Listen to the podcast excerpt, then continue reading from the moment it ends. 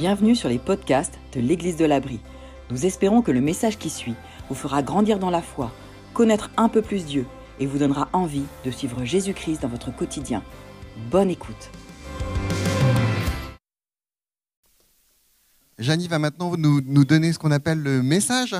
Janie est, est responsable jeunesse chez nous, elle fait partie euh, du staff et euh, elle nous donne donc ce quatrième message dans notre euh, série euh, Cinq questions pour vivre sans regret. Quatrième question, quatrième message. Bienvenue Janie. Bonjour à tous.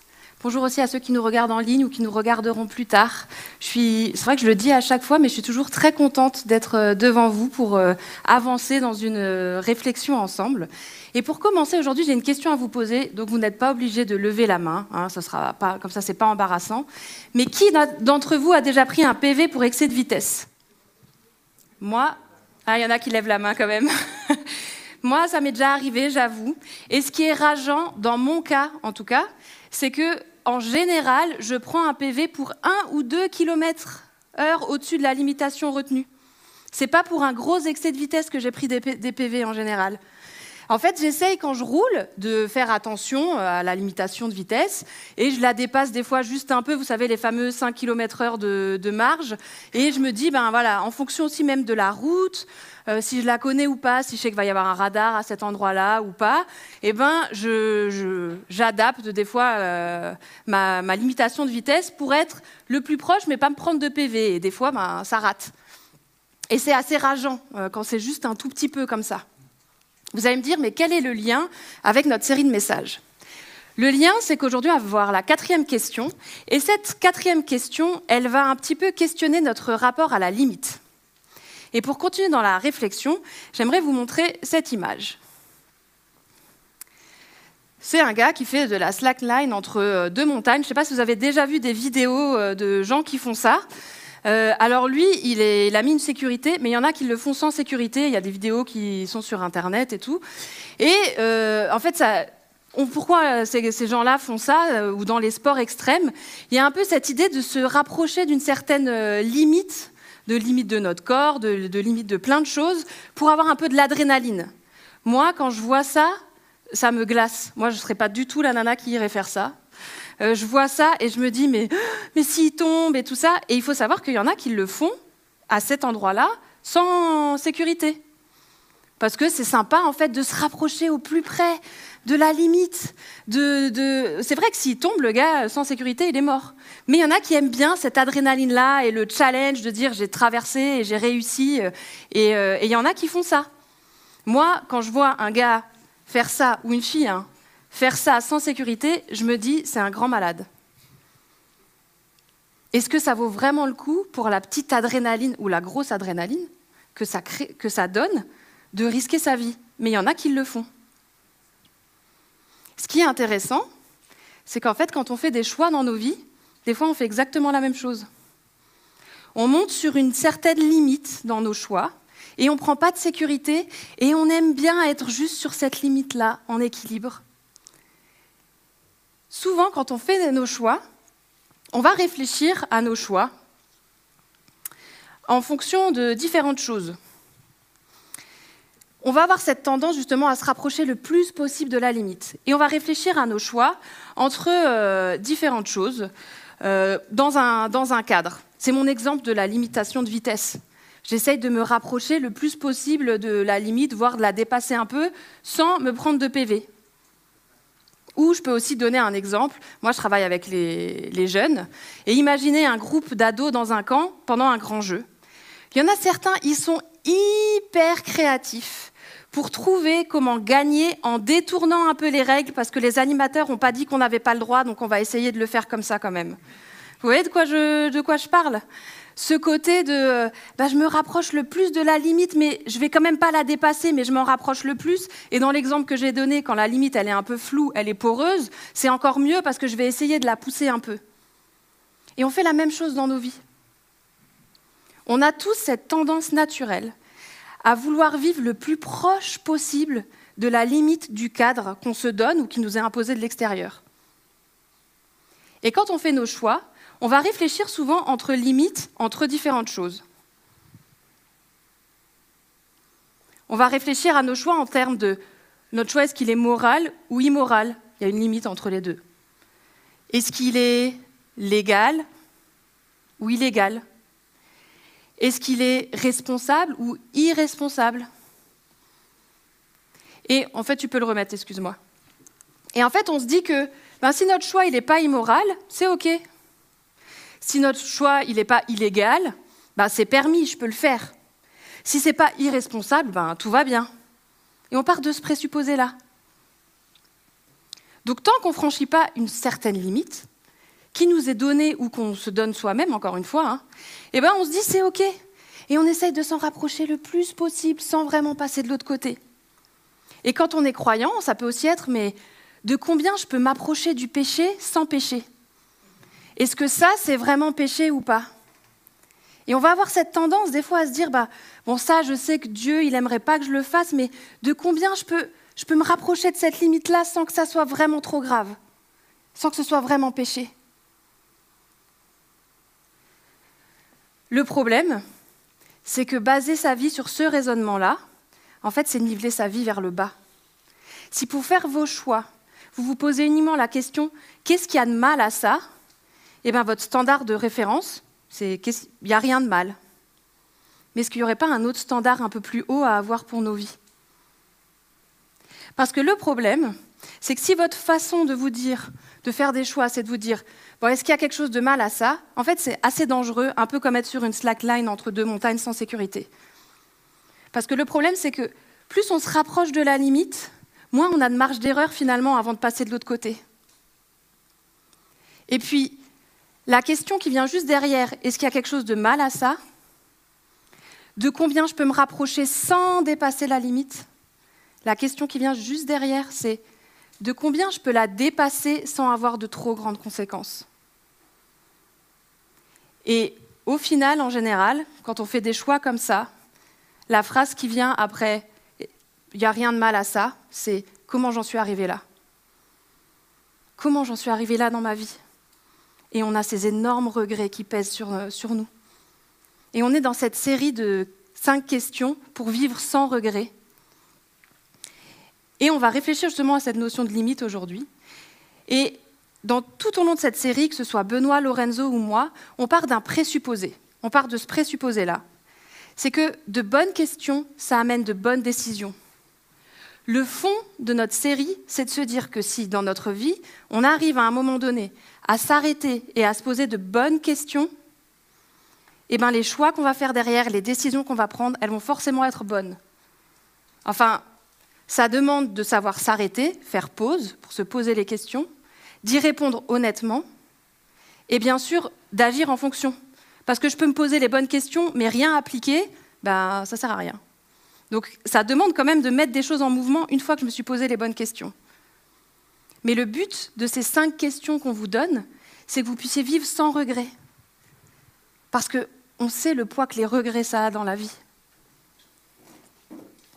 Et on va voir cette, euh, cette quatrième question, mais avant juste un petit résumé des questions qu'on a vues. La première question qu'on a vue, c'est y a-t-il une tension qui mérite mon attention? Vous savez, on peut aussi l'appeler la question de la conscience. C'est ces moments où on va faire un choix et il y a une petite voix qui nous dit T'es sûr que c'est une bonne idée? Vous savez? Où on a ce truc qui nous dérange à l'intérieur, ça fait une tension au fond, là, dans nos tripes, et on se dit Je dois faire ce choix, mais ah, ça, pique. Quand vous avez quelque chose comme ça dans votre vie, faites pause et prêtez attention à cette tension que vous avez à l'intérieur de vous. Ça ne veut pas forcément dire que le choix que vous allez faire n'est pas le bon, mais ça veut dire que ça vous demande vraiment de bien y réfléchir et de comprendre pourquoi vous avez cette tension-là. Ça, c'était la première question. Y a-t-il une tension qui mérite mon attention? La deuxième question, c'était suis-je vraiment honnête avec moi-même? C'était un peu cette question de l'intégrité. Est-ce que je suis honnête avec moi-même vraiment? Vous savez, Lorenzo nous avait parlé de ces fois quand on veut faire un choix et on, au fond, on se dit, bah, je ne suis pas sûr qu'il est très bon. On se pose la question. On a peut-être une tension, justement. Et on se dit, tiens, qu'est-ce que je fais avec ça? Et à ce moment-là, on devient le meilleur commercial pour nous-mêmes.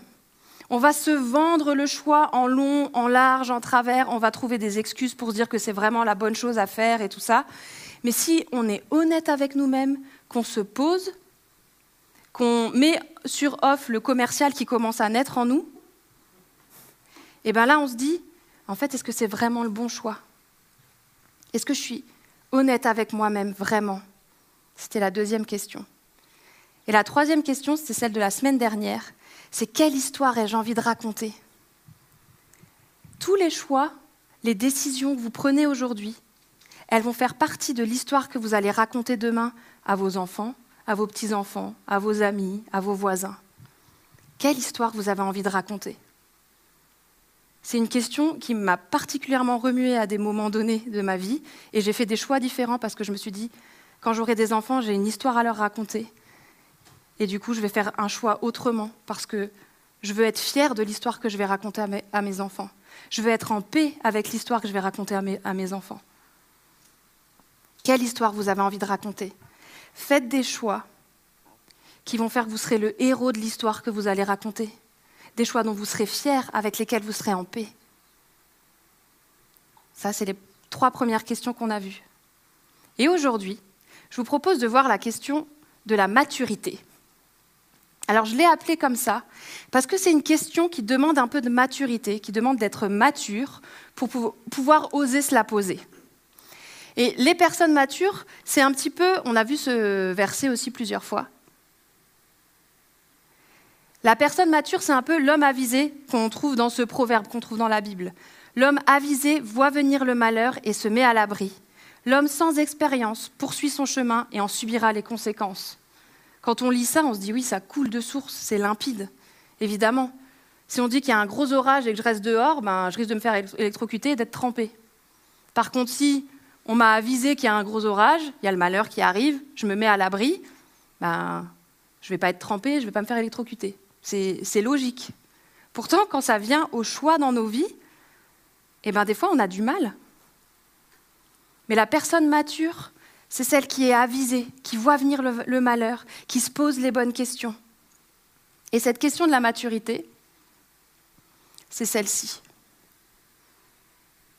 Qu'est-il sage de faire dans la situation dans laquelle je suis, qu'est-ce qu'il est sage de faire? Cette question, elle peut changer beaucoup de choses. Elle change tout quand on se la pose. Parce qu'en fait, les personnes matures, elles savent une chose. Elles savent qu'une décision qui n'est pas mauvaise en soi peut ne pas être sage pour autant. Parfois, souvent, il y a des choix qu'on fait, ils ne sont pas mauvais en soi. Ils dépassent même pas une certaine limite. Mais en fait, pour nous, dans la situation dans laquelle on est, ils ne sont pas sages. Les personnes matures, elles savent ça. Elles savent qu'une décision qui n'est pas mauvaise en soi, elle peut ne pas être sage pour autant.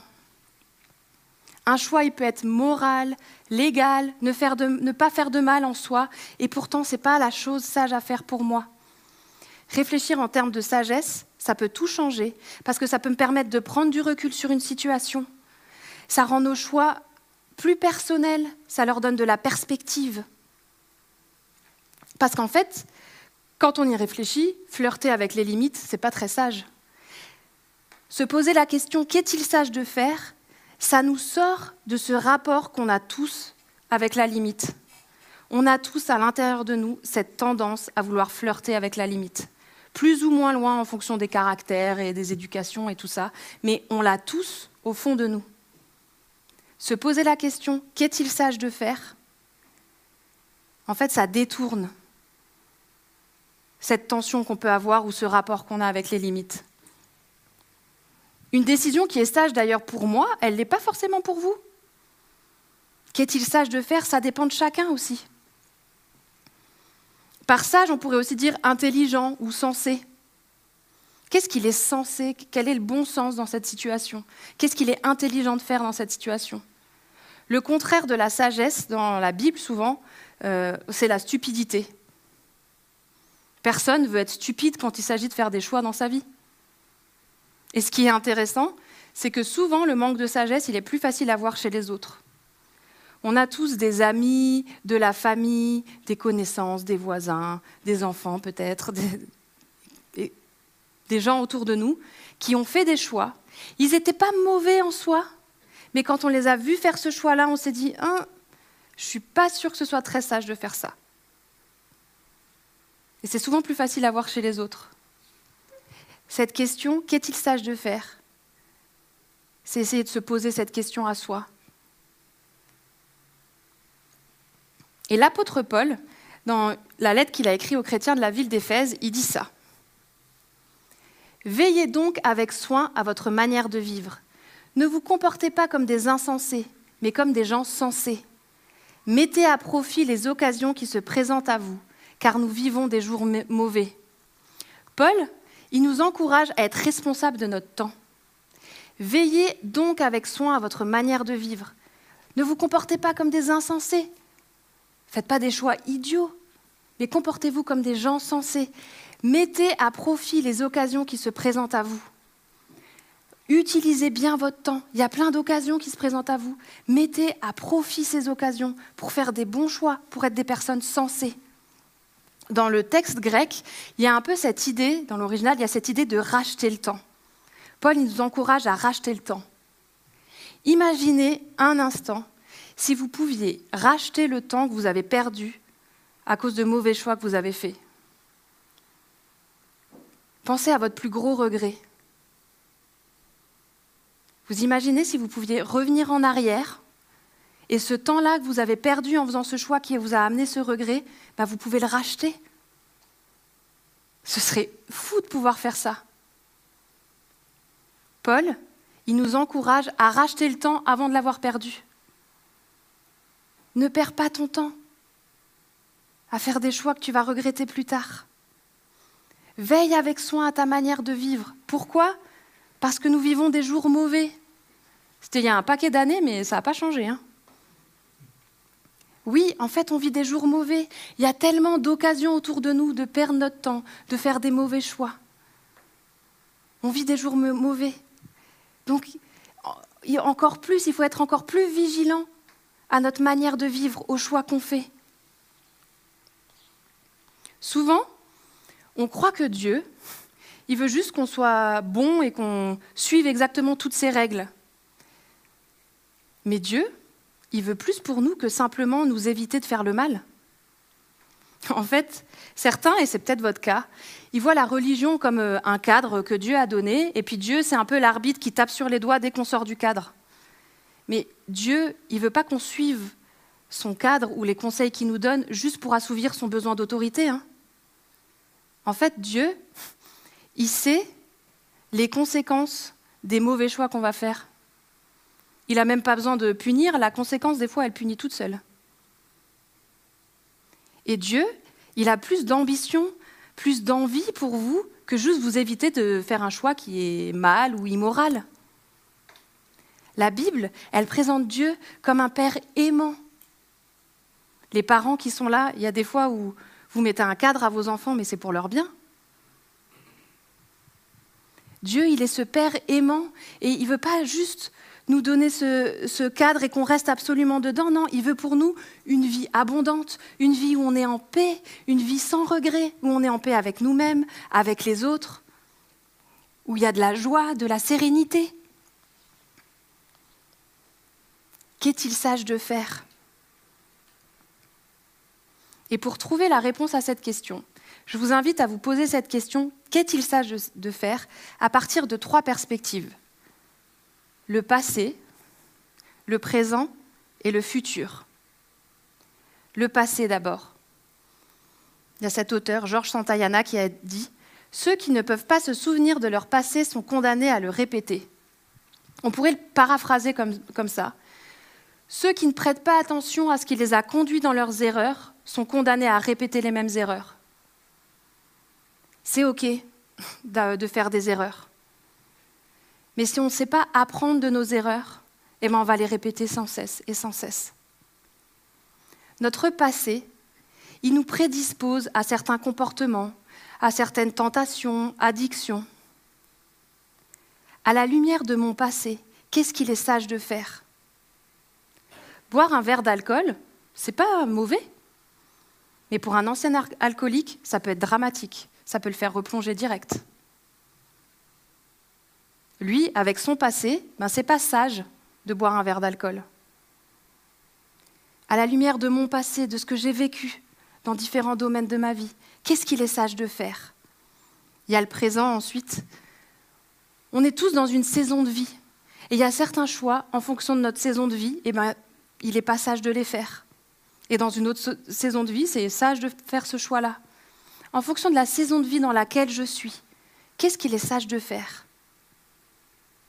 Et le futur? C'est quoi vos rêves? Vos aspirations? Pour votre vie professionnelle, pour votre vie de famille, pour vous-même?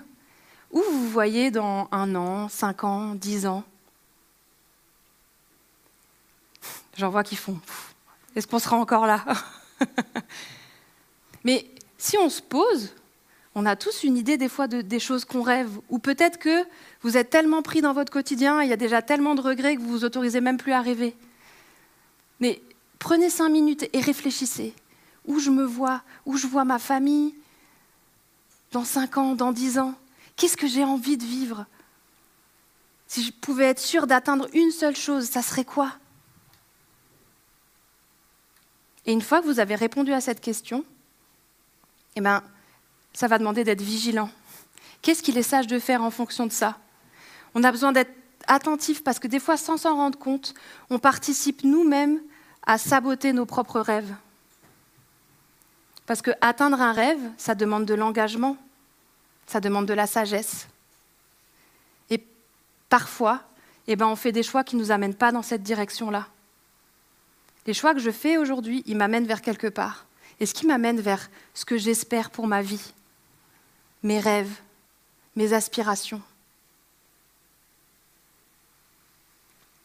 Je veux vivre une famille de couple épanouie. Qu'est-ce qu'il est sage de faire aujourd'hui avec ce que j'ai déjà vécu, avec la saison de vie dans laquelle je suis?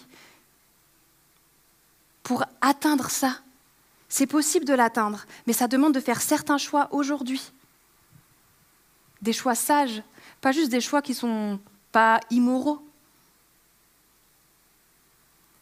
À la lumière de mes expériences passées, de mes circonstances présentes et de mes rêves et espoirs pour l'avenir, qu'est-il sage de faire aujourd'hui?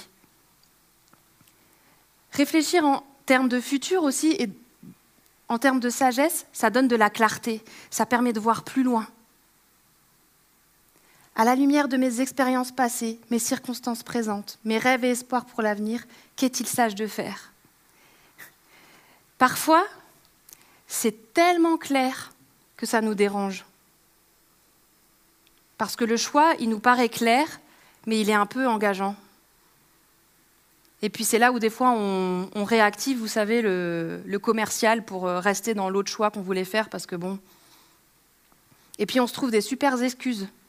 Non, mais je fais de mal à personne. Non, mais je peux gérer ça. C'est bon, je gère. Oh, mais il n'y a pas de loi contre ça. Puis, si jamais je me plante, Dieu, il me pardonnera. C'est des bonnes excuses, hein, parce qu'elles sont souvent en partie vraies, voire totalement vraies. Sur le moment, oui, on fait de mal à personne, on peut gérer ça, il n'y a pas de loi contre ça, et oui, Dieu, il pardonne toutes les erreurs qu'on fait. Le problème, c'est que nos excuses, elles laissent peu de place à l'erreur et elles ouvrent la porte au regret.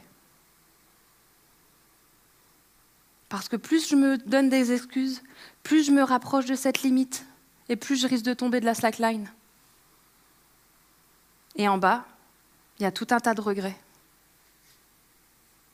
Parce que les regrets, ils sont précédés de bon nombre de, choix qui n'ont pas été sages. Le but de cette quatrième question, c'est pas juste de, nous aider à faire des choix qui sont bons dans le sens de moraux, légaux, euh, qui font de mal à personne. Le but de cette quatrième question, c'est de lever le niveau dans nos vies. C'est de nous aider à faire des choix qui sont sages, des choix qui vont être bons parce qu'ils vont nous aider à amener notre vie dans la direction dans laquelle on veut qu'elle aille. Parce que, encore une fois, une décision qui n'est pas mauvaise en soi peut ne pas être sage pour autant. Alors, dans les différentes situations dans lesquelles vous êtes aujourd'hui, qu'est-il sage de faire? Est-ce qu'on est prêt à laisser tomber nos excuses? Et à vraiment se poser la question, mais qu'est-ce qu'il est sage de faire? Et avoir le courage de faire les choix que ça demande. Oui, parce qu'il faut du courage pour faire des choix sages à certains moments. Les choix sages, ils sont souvent plus durs que les choix qui sont juste pas mauvais. Mais le résultat derrière pour nos vies, il est tellement plus beau, tellement plus grand. Dieu, il a une ambition de fou pour vos vies. Est-ce que vous allez le suivre là-dedans? Qu'est-il sage de faire? Parce que quand on a des regrets, on, sait tous combien les regrets, c'est lourd sur le cœur. Et on ne les voit pas arriver, mais d'un seul coup, ils sont là dans nos vies. Et on a ça qui pèse. Et on se dit, mais si j'avais su, comme le disait la vidéo, si j'avais pu faire autrement, si je m'étais posée pour me demander est-ce que c'est sage ce que je suis en train de faire La bonne nouvelle, si vous avez des gros regrets sur le cœur, c'est qu'en fait, Dieu, il prend aussi ces regrets-là. La bonne nouvelle, c'est que si on a des regrets du passé, aujourd'hui, on peut toujours faire d'autres choix pour faire mettre de la sagesse et changer notre vie de direction. Et on va prendre la Sainte Seine maintenant, ce repas que Jésus a donné à ses disciples juste avant de mourir, pour que ses disciples, les gens qui croient en lui, se rappellent de ce qu'il a fait pour eux. Jésus, il est venu sur terre parce qu'il savait qu'on allait tous avoir des regrets à un moment donné dans nos vies. Il savait qu'on allait tous faire des choix qui seraient pas sages, que cette tendance qu'on a à l'intérieur de nous à flirter avec la limite, elle allait nous faire passer de l'autre côté à bien des moments, et que ça, c'était lourd sur notre cœur, et ça nous séparait de Dieu. Et Jésus, il est venu pour réparer cette relation, pour enlever cette culpabilité que nos regrets peuvent nous donner. Il a donné sa vie pour ça. Alors si vous croyez ça, si vous croyez que Jésus il est venu pour vos péchés, eh bien, prenez ce repas. Prenez ce repas et remerciez-le parce que eh ben, il est venu pour nos plus gros regrets. Il est venu pour nous donner cette liberté sur ces choses qui sont nos regrets. Si vous n'y croyez pas, laissez passer. Mais je trouve ça beau de pouvoir se rappeler ensemble de ce qu'il a fait pour nous, qu'il a tout donné par amour pour nous. Et que grâce à ça, eh ben, je peux maintenant faire des choix qui vont m'aider à ne pas avoir de regrets dans la vie. Je vais prier pendant que les musiciens montent.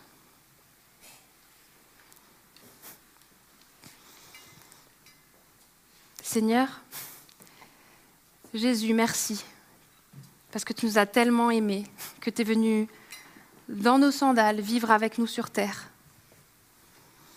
Merci parce que, euh, oui, bien des fois, on ne se pose pas les bonnes questions, on n'a pas le courage de faire les choix qu'on devrait faire, les choix sages qu'on devrait faire. Mais merci parce que toi, tu es là et tu nous accompagnes.